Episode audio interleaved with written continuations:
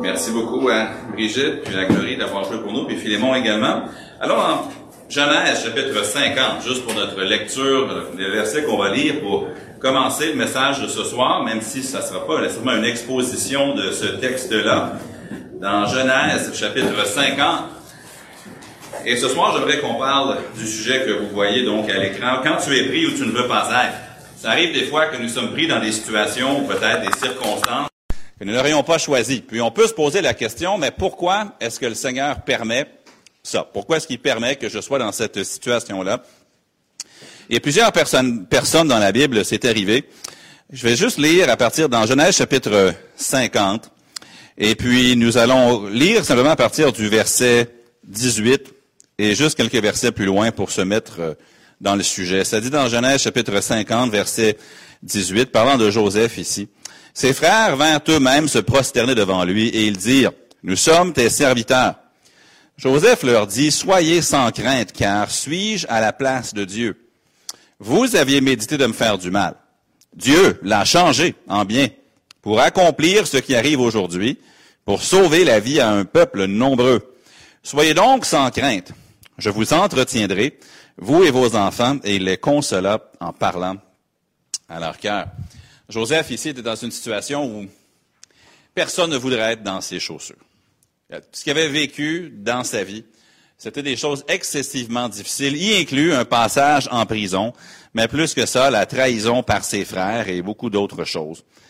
Et parfois, vous et moi aussi, nous allons être pris dans une circonstance, dans un moment, une situation où nous ne voulons pas être. Et dans cette circonstance-là, nous perdons nos moyens normaux peut-être de fonctionner. Euh, puis à nos yeux, ça nous empêche peut-être même d'être efficaces. Peut-être que vous avez, je, pense à une femme de pasteur que Mélissa et moi on, on connaît dans l'État du Kansas. Et puis Madame Henderson, elle est très malade, constamment malade. Peut-être qu'elle peut aller à l'église, quoi, cinq dimanches par année maximum. Euh, son mari, souvent, il travaille au bureau de l'église jusqu'à 4 heures le matin, va dormir un peu, s'occupe de ses enfants. Elle est constamment alitée presque tout le temps. Pourquoi? Dieu seul le sait. Je ne sais pas pourquoi, mais c'est une femme, une famille très fidèle. Mais je suis convaincu que si elle avait le choix, elle voudrait être plus fonctionnelle. Elle voudrait pouvoir aller à l'église plus qu'une fois aux deux mois, puis les rendez-vous médicaux et, et j'en passe. Mais ça arrive parfois que Dieu permet dans nos vies une circonstance. Ça peut être à long terme, comme pour Mme Henderson. Ça peut être euh, quelque chose de passager pour nous. Ça peut être la santé, ça peut être l'emploi, ça peut être autre chose. Mais des fois, nous traversons par cette situation-là. Nous traversons cette situation, puis on se dit, si seulement ce n'était pas le cas, je pourrais être plus efficace pour Dieu, je pourrais être plus efficace pour ma famille. C'est difficile de ne pas penser à Paul. Paul qui trois fois avait demandé à Dieu d'enlever cette écharpe dans la chair. Certainement, dans la, pensée de Paul, il se disait, si je pouvais me débarrasser de ce problème, je pourrais en faire plus pour Dieu, ou j'aurais plus d'efficacité. Mais Dieu lui a dit, non, si je t'enlève ça, tu vas être moins efficace, parce que lorsque tu es faible, c'est alors que je suis fort. Mais je méditais cette semaine sur des personnages bibliques euh, qui ont été placés avec la permission de Dieu, parfois même avec la direction directe et claire de Dieu, dans des situations où leurs activités régulières étaient mises sur pause. Ou peut-être plus que ça, elles étaient impossibles.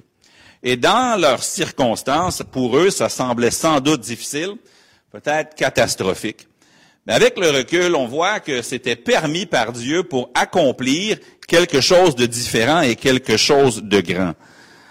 Plus précisément encore, je méditais sur les personnages bibliques qui ont été mis en prison. Quand vous arrêtez pour y penser, là, plusieurs personnes dans la Bible, des, hommes de Dieu, ont été mis en prison. Et difficile d'imaginer quelque chose de plus contraignant qu'une prison, quelque chose qui t'empêche plus peut-être la maladie, mais à part la maladie, il n'y a pas grand-chose de plus qu'un emprisonnement qui pourrait empêcher quelqu'un de faire les choses ou d'être efficace. Quand j'y pensais, j'ai pensé à plusieurs personnes qui ont fait de la prison sans avoir rien fait de mal. Je pense à Joseph ici dans le livre de la Genèse. Euh, je pense à Jérémie, le prophète. Jérémie, le prophète, qui a été mis dans une citerne ou qui a été emprisonné. Daniel. Daniel est dans la fosse au lion. Je ne suis pas certain que Daniel aurait préféré la fosse au lion, mais il y est allé par fidélité envers Dieu. Je pense à Jean-Baptiste. Jean-Baptiste, où est-ce qu'il était? Il était dans la prison, puis il fait envoyer des messagers à Jésus qui lui, lui dit, est-ce que tu es celui qui doit venir ou devons-nous en attendre un autre? On peut penser à Pierre, dans le livre des Actes, ainsi que certains autres des apôtres. On peut penser à l'apôtre Paul. On peut penser à l'apôtre Jean. Jean, d'où a-t-il écrit l'Apocalypse? Sur l'île de Patmos. Il est en exil sur l'île de Patmos. Est-ce qu'il voulait être là? Non. Je suis convaincu que non. Je, pense qu'il aurait préféré être dans la civilisation. Mais quand on réfléchit brièvement à ce que Dieu a accompli dans chacune de ces diverses situations, ce soir, j'aimerais qu'on prenne le temps de remarquer quelques raisons pour lesquelles Dieu pourrait, dans votre vie ou la mienne, permettre que nous soyons mis sur pause. Que Dieu permette des situations dans nos vies qui limitent ou même qui éliminent notre capacité. Alors que je méditais sur Joseph, Jérémie, Daniel, Pierre, Paul, Jean-Baptiste, Jean sur Patmos, etc., même d'autres, on avait parlé de Miché l'autre jour, Miché, quand Akab l'a fait mettre en prison, quand il prophétisait la parole de Dieu. Mais pourquoi est-ce que Dieu permet ça dans la vie de ces hommes-là? Et pour l'appliquer à nous, pourquoi est-ce que Dieu le permet parfois encore dans nos vies? Avez-vous déjà été si malade que vous ne pouviez rien faire? Peut-être que la maladie a duré plus que quelques jours. Peut-être que c'était même du long terme. Peut-être que c'était une autre circonstance familiale. Peut-être que c'était professionnel. Peut-être que c'était financier, je ne sais pas. Mais des raisons pour lesquelles ce que Dieu fait lorsqu'il nous met sur pause. La première chose, ça peut des fois être pour réorienter notre utilité. Je pense à Joseph ici dans le livre de la Genèse. Joseph, euh, clairement, c'était pas facile pour lui trahi par ses frères, se retrouve en Égypte. Il fait de son mieux, il travaille bien. Madame Potiphar le remarque. Elle l'accuse faussement d'avoir fait quelque chose. Il se fait jeter en prison sans procès. Il est là. Il croupit en prison. Il se fait deux amis, le panetier et les chansons. Les deux ont des songes. Joseph explique les songes, mais il leur dit, quand vous allez sortir d'ici, ou celui qui va sortir plutôt, quand Pharaon va te remettre, monsieur, les chansons dans tes fonctions, souviens-toi de moi. Est-ce que les chansons se souviennent de lui? Non, il l'oublie presque aussitôt. Mais le jour vient où quelque chose arrive. Dans Genèse 41, le verset 14, ça nous dit, Pharaon fit appeler Joseph. On le fit sortir en hâte de prison. Il se rasa, changea de vêtements et se rendit vers Pharaon. Avant la prison, il était quoi Joseph? C'était un esclave. C'était un esclave vendu. Ensuite, c'est un esclave faussement accusé, emprisonné et oublié. Et honnêtement, le bien que Joseph fait aux gens, ça ne lui revient pas. Des fois, on dit aide-toi et le ciel t'aidera, mais le ciel n'a pas l'air à aider Joseph. Parce qu'il fait du bien aux gens, il fait du bien aux gens, il fait du bien aux gens, et ça ne lui revient à peu près jamais. Mais le Joseph qui sort de prison est très différent du Joseph qui entre en prison. Il passe environ deux ans, grosso modo, en prison. Joseph, quand il sort, il est vraiment différent de Joseph quand il est entré.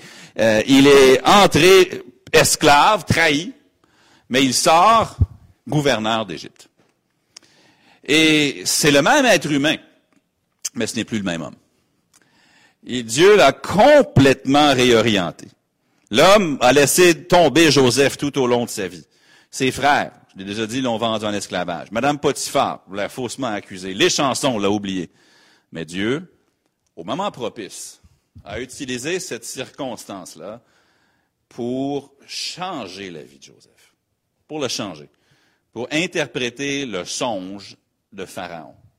Je lisais un livre lundi soir qui parlait des traditions égyptiennes de songes. Lorsqu'ils ont fait des fouilles archéologiques dans les pyramides, ils ont trouvé plusieurs choses intéressantes, mais en voici une. Un livre qui s'appelait le livre des rêves ou le livre des songes. Et c'est un livre qui avait été compilé non pas par une seule personne, mais plusieurs personnes sur une longue période de temps.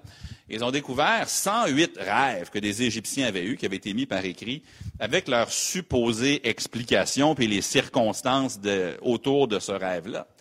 Et l'écrivain du livre expliquait que les Égyptiens, dans l'Antiquité, pour eux, c'était énorme, les songes. Ils croyaient que leurs dieux, tous les dieux du panthéon égyptien, allaient leur parler à travers des rêves et à travers des songes. Et ils avaient des professionnels d'interprétation de songes. Alors, Dieu a donné un songe à Pharaon, avec la différence qu'il y avait un seul homme qui était capable de déchiffrer ce songe-là.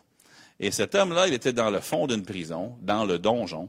Il a fallu le faire venir en catastrophe, lui, donner son premier bain, probablement depuis des années. Il a fallu le raser, il a fallu lui trouver des vêtements qui lui font, essayer de le rendre présentable. On l'amène devant Pharaon. Et le résultat, c'est, et Pharaon dit à ses serviteurs, trouverions-nous un homme comme celui-ci, ayant en lui l'Esprit de Dieu? Et Pharaon dit à Joseph, puisque Dieu t'a fait connaître toutes ces choses, il n'y a personne qui soit aussi intelligent et aussi sage que toi. Je t'établis sur ma maison et tout mon peuple obéira à tes ordres. Le trône seul m'élèvera au-dessus de toi. Pour application ici, il y a des fois où Dieu nous arrête parce qu'il veut nous rediriger. Il veut simplement nous rediriger. Il veut qu'on arrête de faire ce qu'on faisait. Des fois, si vous êtes comme moi, on peut être un peu borné, on peut être un peu têtu. Non, Dieu, moi, c'est ça que je vais faire, c'est ça que je vais faire. Puis finalement, Dieu, écoute, là, je vais t'arrêter, je vais t'asseoir. Je vais te faire cesser. Puis dans notre moment de cessation, ça peut être une prison pour Joseph, ça peut être une maladie pour un autre, ça peut être euh, la fermeture d'une entreprise où on travaillait, ça peut être plein de choses. Mais Dieu nous fait arrêter. Puis là, il nous dit, je veux que tu recommences, mais je veux que tu fasses autre chose pour moi. J'admets que des fois, cette redirection-là, pour certains, semble être une soustraction plutôt qu'une addition. Il y a quelques, ça fait deux ans de ça, je prêchais un camp familial en Ontario, puis j'étais co-chambreur, si on veut, avec un pasteur qui était âge, plus âgé, beaucoup plus âgé que moi. Puis on discutait, puis il trouvait vraiment difficile euh, que sa santé avait périclité. Il trouvait ça difficile qu'il était plus avancé en âge. Il trouvait difficile d'avoir pris sa retraite, puis qu'un plus jeune que lui avait, était devenu pasteur de l'église où il était. Puis, j'essayais de le consoler. Je dis, ouais, mais Dieu vous a utilisé pour euh, faire telle chose sur le champ missionnaire, si, ça. Puis il dit, ouais, il dit, c'est vrai, mais il dit, je trouve ça dur pareil. La transition d'être un pasteur actif à un pasteur soi-disant retraité, pour lui, c'était pénible.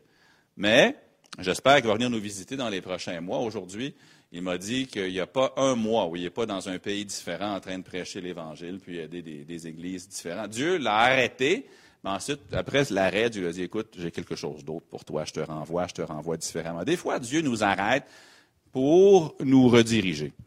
Vous savez, le succès dans la vie, c'est pas de faire ce que nous avons fait dans le passé. Le succès dans la vie, c'est pas de faire ce que nous ferons un jour. Le succès, c'est d'être obéissant à Dieu aujourd'hui. Il y a des choses que Dieu vous a permis de faire dans le passé que vous ne faites plus, vous ne pouvez plus faire. Peut-être la santé, peut-être les finances, peut-être la géographie, je ne sais pas.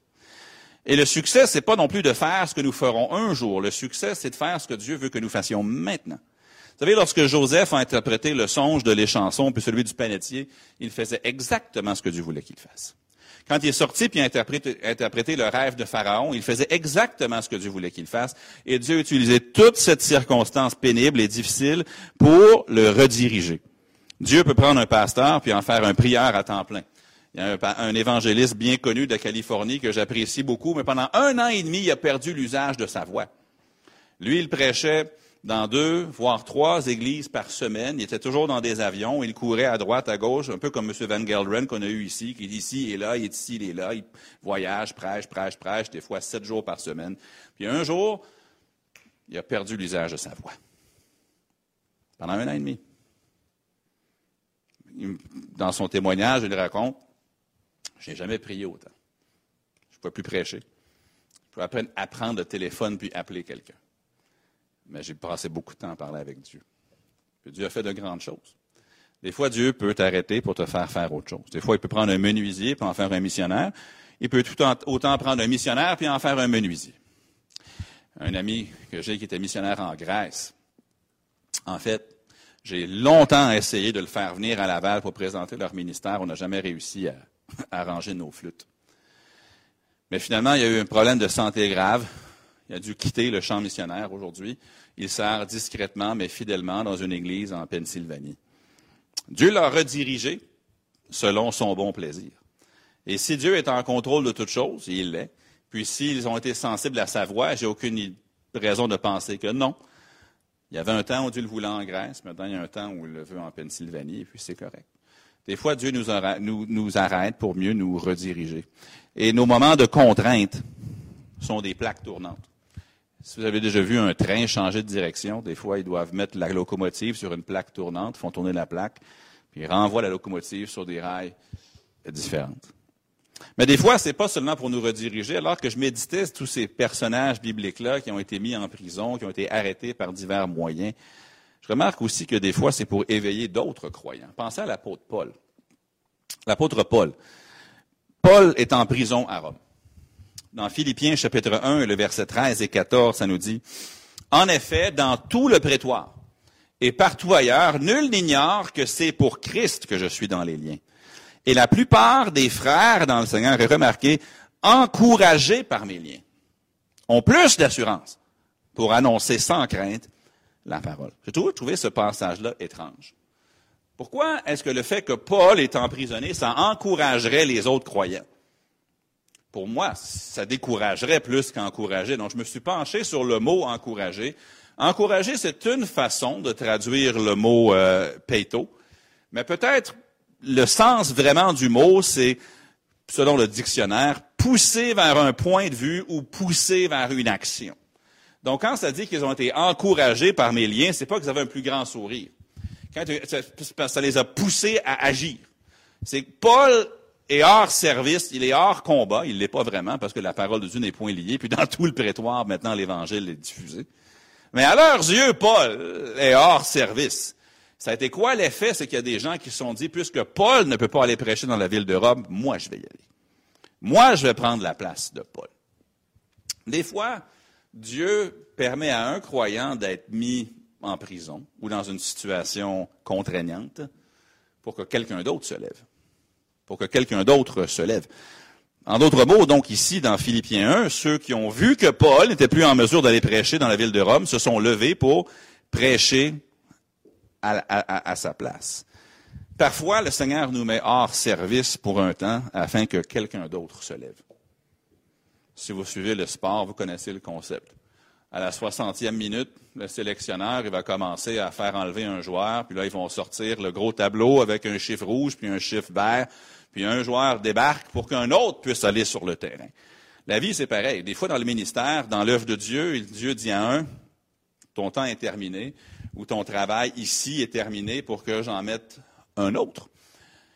Et le Seigneur nous met sur pause, nous met en prison, nous rend malade, nous, permet d'être malade, peu importe la, situation, pour que quelqu'un d'autre se lève. Et là, je vais renverser l'application pour nous ce soir.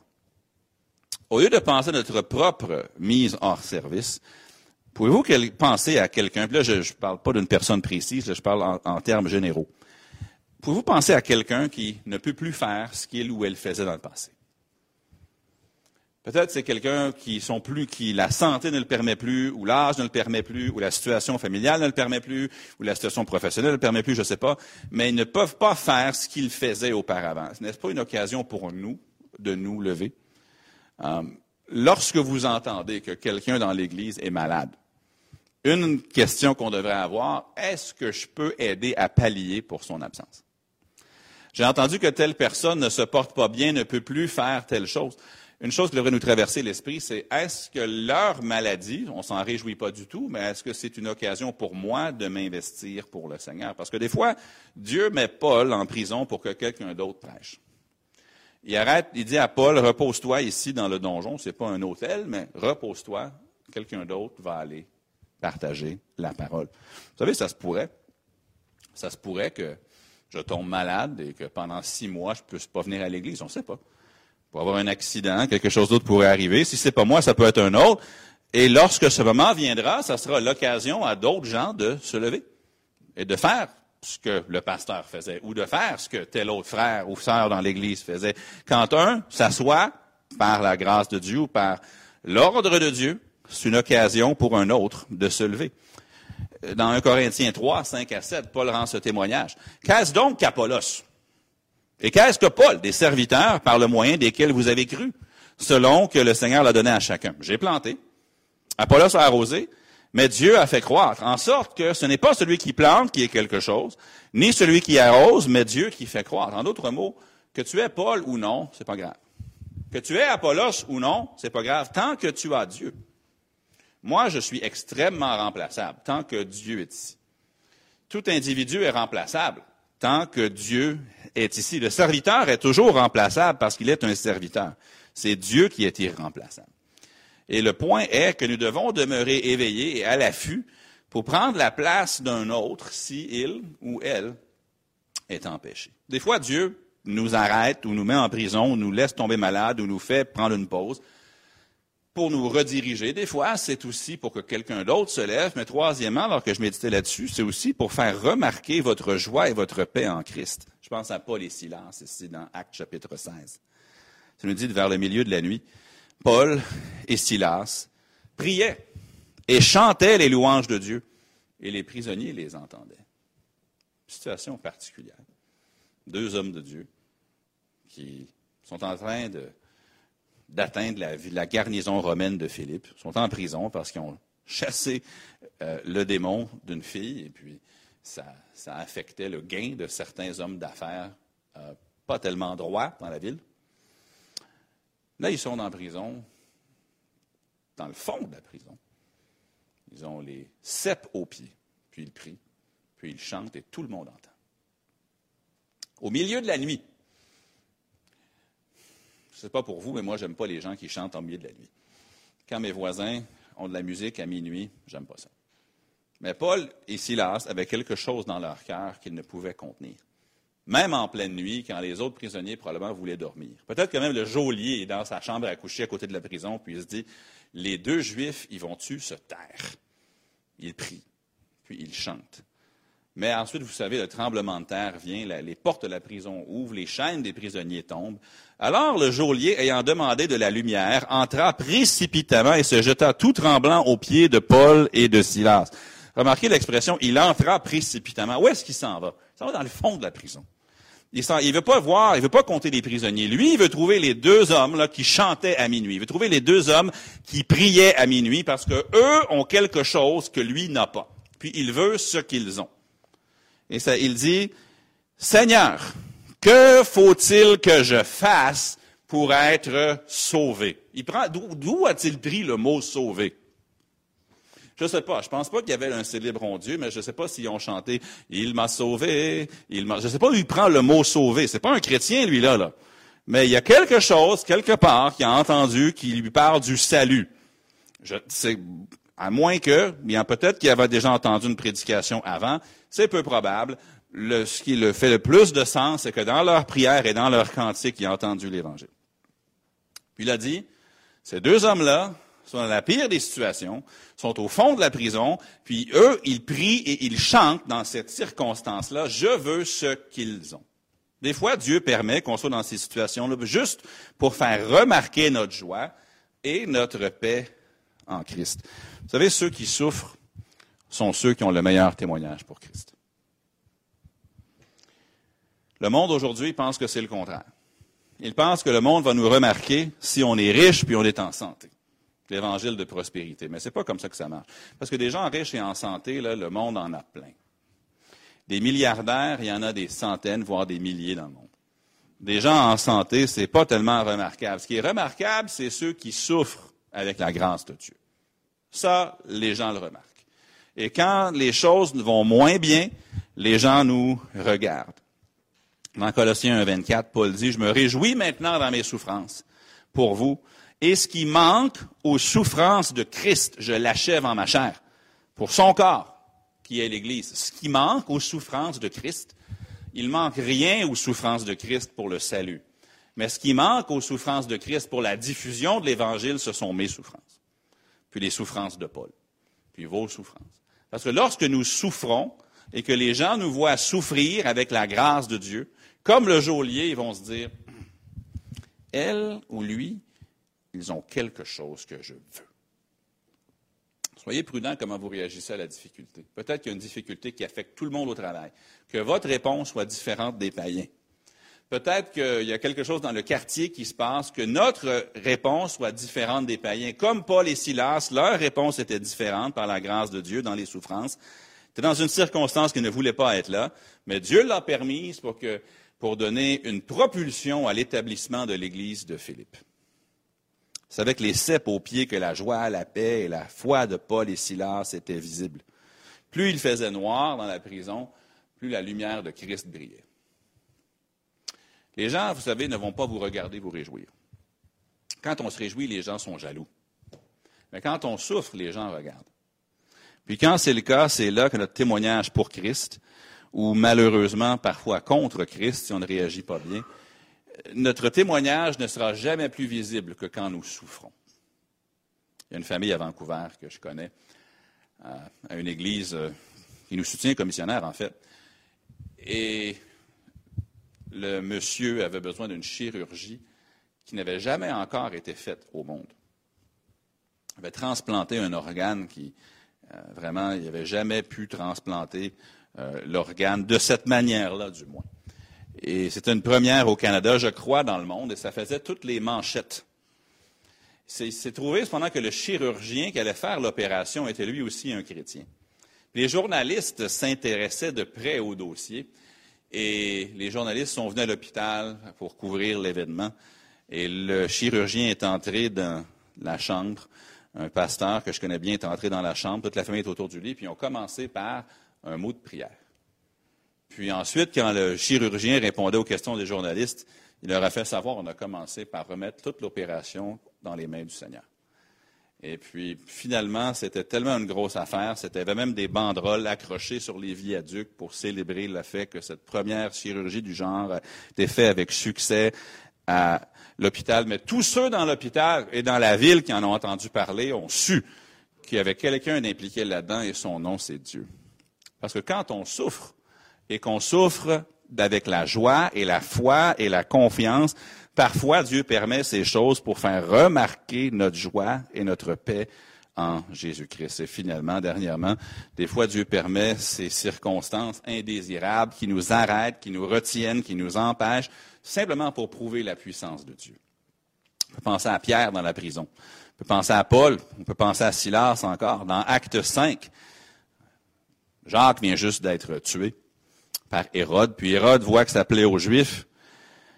Donc, décide d'arrêter Pierre. Ben, ça, c'est dans Acte 12. Dans Acte 5, le passage qui est à l'écran, c'est les apôtres qui sont arrêtés, puis ensuite qui sont euh, relâchés de la prison par un ange. Ensuite, encore dans Acte 12, les versets 3 à 8, alors que Jacques vient d'être tué, voyant que cela était agréable aux Juifs, il fit encore arrêter Pierre. C'était pendant les jours des pains sans levain. Après l'avoir saisi et jeté en prison, il l'a mis sous la garde de quatre escouades de quatre soldats chacune avec l'intention de le faire comparaître devant le peuple après la Pâque. Pierre donc était gardé dans la prison et l'Église ne cessait d'adresser pour lui des prières à Dieu. La nuit qui précéda le jour où Hérode allait le faire comparaître, Pierre, lié de deux chaînes, dormait entre deux soldats. Moi, je ne sais pas. Si je sais que je me fais tuer demain, je dors pas. Mais Pierre, clairement, une fois plus grande que la mienne dormant entre deux soldats et des sentinelles devant la porte gardaient la prison. Donc, faut au moins quatre à le garder. Et voici un ange du Seigneur survint. Et une lumière brillait dans la prison. L'ange réveilla Pierre en le frappant au côté. Dans ma tête, je ne sais pas si l'ange utilise son pied. Moi, c'est comme, hey, Pierre, lève-toi, debout, réveille. Puis Pierre, il se réveille pas bien. Il est comme moi. Lui, il se réveille pas vite. Moi, quand je me réveille le matin, je peux m'asseoir puis juste fixer le, le brouillard pendant quelques instants. Puis Pierre, il est rendu dans la rue avant même de réaliser qu'est-ce qui se passe. clairement, il n'est pas, tout à fait là. L'ange lui dit, enveloppe-toi de ton manteau et suis-moi. Mais pourquoi est-ce que Dieu a permis ça?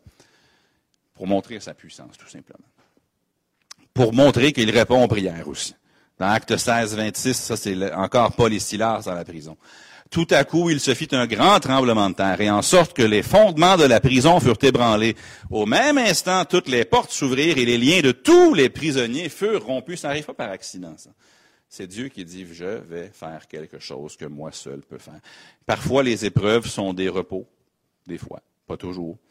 Des fois, Dieu nous laisse tomber malade pour nous reposer. Des fois, il nous laisse perdre notre emploi pour qu'on ait une vacance. Des fois, les circonstances font que Dieu accomplit quelque chose qu'il n'aurait pas accompli autrement. Des fois, c'est la puissance de Dieu qui se manifeste au vu de tous. Des fois, on perd notre logis pour qu'on en ait un autre par la puissance de Dieu que les gens le voient. Des fois, un emploi qu'on voulait, on ne l'a pas ou on le perd pour que Dieu puisse pourvoir de façon miraculeuse que les gens le voient. Maintenant, je vous laisse méditer vous-même ce soir le reste de cette semaine. Selon vous, quelles sont d'autres raisons pour lesquelles Dieu permet ces circonstances désagréables, ces circonstances euh, qui nous retiennent, qui nous emprisonnent? Il y a plusieurs raisons.